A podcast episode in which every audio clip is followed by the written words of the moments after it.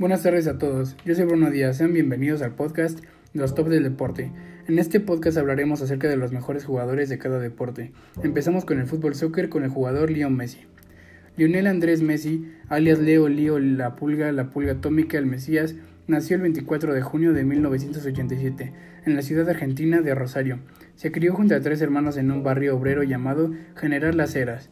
A los 5 años de edad empezó a jugar en Grandoli, un pequeño club de barrio en el que su familia estaba muy involucrada.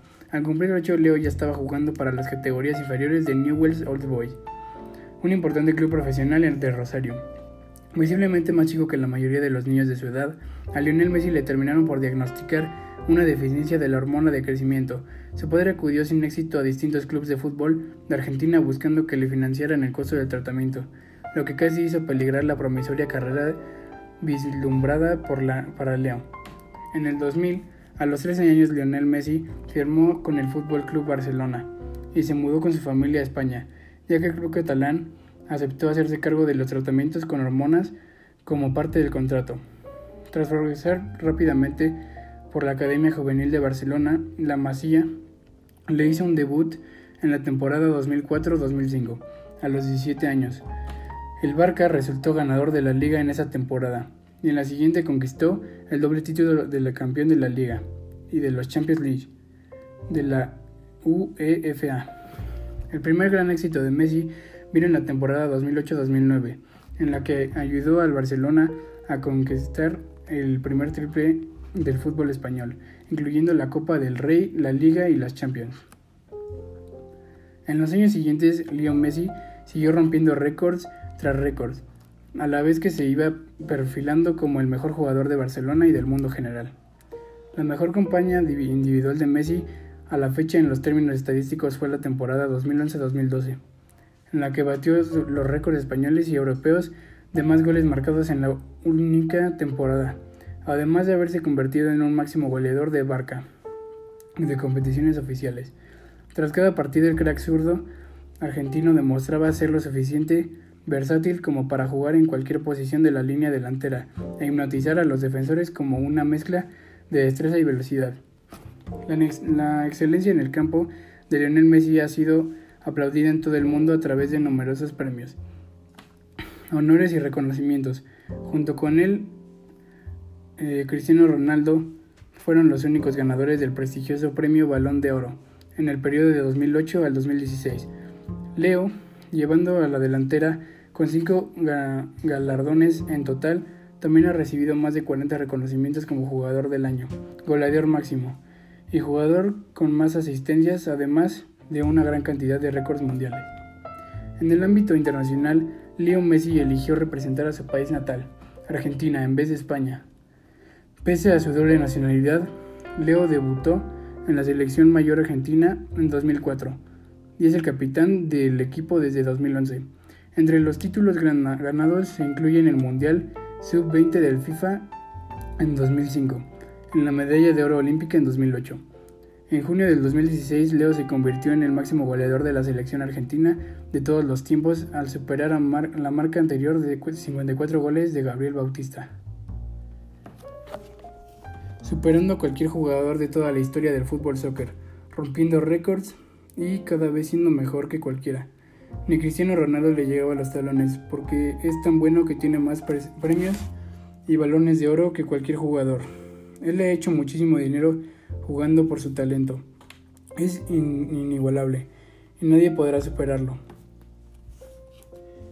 Fuera de las canchas, Leo Messi está muy incolaborado en las actividades solidarias destinadas a niños vulnerables, en parte como respuesta a las dificultades médicas de su propia infancia, además de colaborar con la UNICEF con fondos de personalmente como embajador de buena voluntad. También dirige la Fundación Leo Messi, que apoya a niños en temas de salud y educación y deportes. Leo Messi está casado con la también Rosanira Antonella Rocosu. Ambos se conocen desde que Leo tenía 5 años, pero parecían empezaron a salir en 2008. Desde entonces, la pareja tuvo tres hijos, Diego 2012, Mateo 2015 y Ciro 2018. Si quieres saber más sobre los otros jugadores de otros deportes, te invito a que me sigas y compartas el podcast con tus amigos o familiares. para que, para que aprendan junto a ti. Muchas gracias por tu tiempo y nos vemos en el siguiente episodio con más jugadores y deportes. Adiós.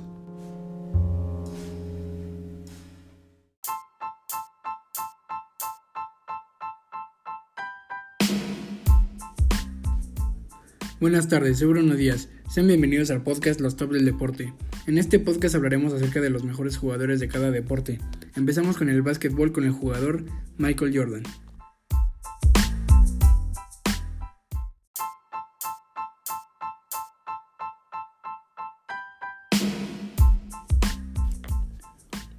Michael Jeffrey Jordan, Nueva York, 1963, jugador de baloncesto norteamericano considerado el mejor de la historia de este deporte.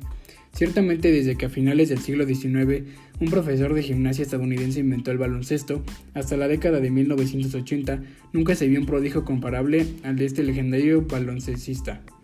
Con sus 1.98 metros de altura, Michael Jordan fue un tenaz defensor, un excelente anotador y un pasador rápido e imaginativo pero mucho más llamativa era aún su extraordinaria habilidad para saltar y las acrobacias que utilizaba para esquivar la defensa rival y llegar a la canasta. Parecía capaz de permanecer por unos instantes suspendido en el aire, tal facultad o don del cielo, nunca mejor dicho, le valió el sobrenombre de Air Jordan. Aunque nacido en el barrio neoyorquino de Brooklyn, la infancia de Michael Jordan transcurrió en la localidad de Wilmington, en el estado de Carolina del Norte a la que se había trasladado con su familia. Aficionado de este pequeño baloncesto, empezó a despuntar siendo todavía un adolescente. A los 13 años su padre hizo construir una pista de baloncesto en el patio trasero de su casa, donde empezó a hacer la admiración del barrio y de los vecinos que se reunían las tardes del fin de semana para jugar básquetbol y hacer barbacoas. Era imposible que un talento como el suyo se malograse en un país como los Estados Unidos, la primera potencia incontestada en el segundo deporte más popular del, mundo después del fútbol. Parte de tal homogénea procede la óptima organización del baloncesto universitario y la profesional. La Asociación Nacional de Baloncesto, conocida universalmente por las siglas NBA, nació en 1949 de la función de otras dos ligas profesionales ya existentes, la Asociación de Baloncesto Americana, BAA, y la Liga Nacional de Baloncesto NBL. La liga de NBA se disputa en dos ámbitos o conferencias, este y oeste, divididas a su vez en cuatro divisiones, Atlantic y Central por la primera y Midwest y Pacific por la segunda. Cada equipo contribuye a una franquicia ligada a una ciudad.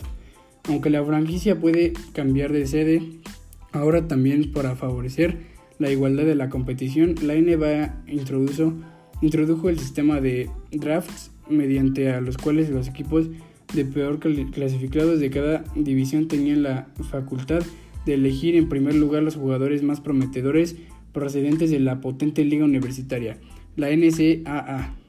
En poco tiempo, el nivel alcanzado por los equipos profesionales estadounidenses llegó a ser tan elevado que la superioridad de la NBA sobre cualquier otra liga nacional sería abrumadora.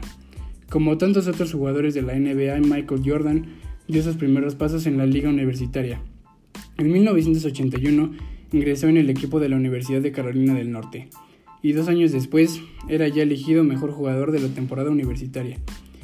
Distinción que recibió de nuevo en 1984. En el verano de 1984 Michael Jordan ya era conocido en Estados Unidos como el apodo E Can Do It All. Puede hacerlo todo. Formó parte de una de las mejores selecciones norteamericanas de baloncesto, que bajo la dirección de, Rigio Bobby King, entrenador de la Universidad de India. Se alzó con la medalla de oro en los Juegos Olímpicos de Los Ángeles 1984, tras batir en la final a la selección de España. El quinteto estadounidense Leon Wood, Michael Jordan, Sam Perkins, Wyman Tyslade y Patrick Edwin arrolló a todos sus rivales, con lo que el talento de Jordan comenzó a brillar en todo el mundo. El mismo año de su triunfo en los Juegos Olímpicos de Los Ángeles, inició su carrera en el baloncesto profesional.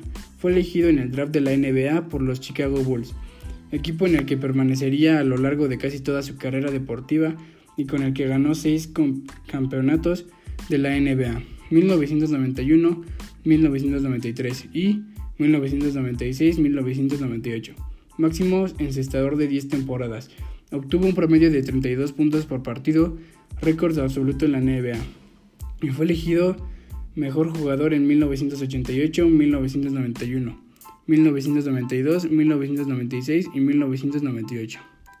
Michael Jordan acudió a su segunda cita olímpica en Barcelona 92, los primeros juegos en los que, por un cambio de la normativa, se permitió participar a los profesionales. La selección de Estados Unidos que sería llamada Dream Team, equipo de desensueño.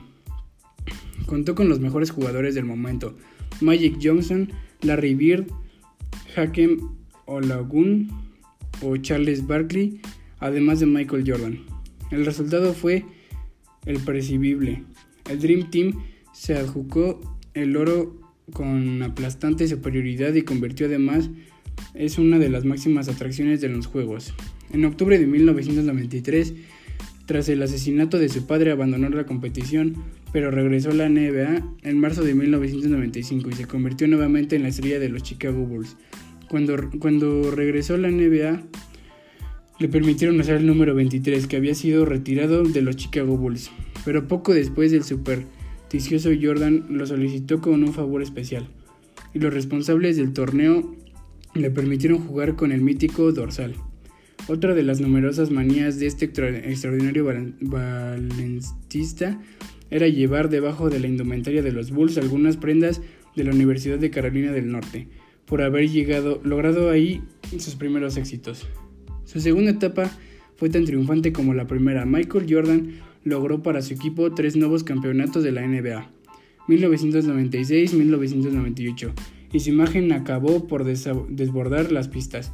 En 1997 protagonizó la película mezcla de animación e imágenes reales Space Jam, con Box Bunny y su compañero de reparto, que se convirtió en un gran éxito de taquilla, y anunció la creación de una empresa de prendas deportivas que llevaba su nombre. Si dentro de la cancha destacó por su espectacularidad, elegancia e inteligencia, fuera de ella fue siempre admirado por su sencillez y honestidad. A principios de 1999 anunció su retiro del deporte activo, pero todavía volvió a la máxima competición de los Washington Wizards y siguió añadiendo récords a sus impresionantes estadísticas entre octubre de 2001 y abril de 2003, fecha de su definitiva retirada.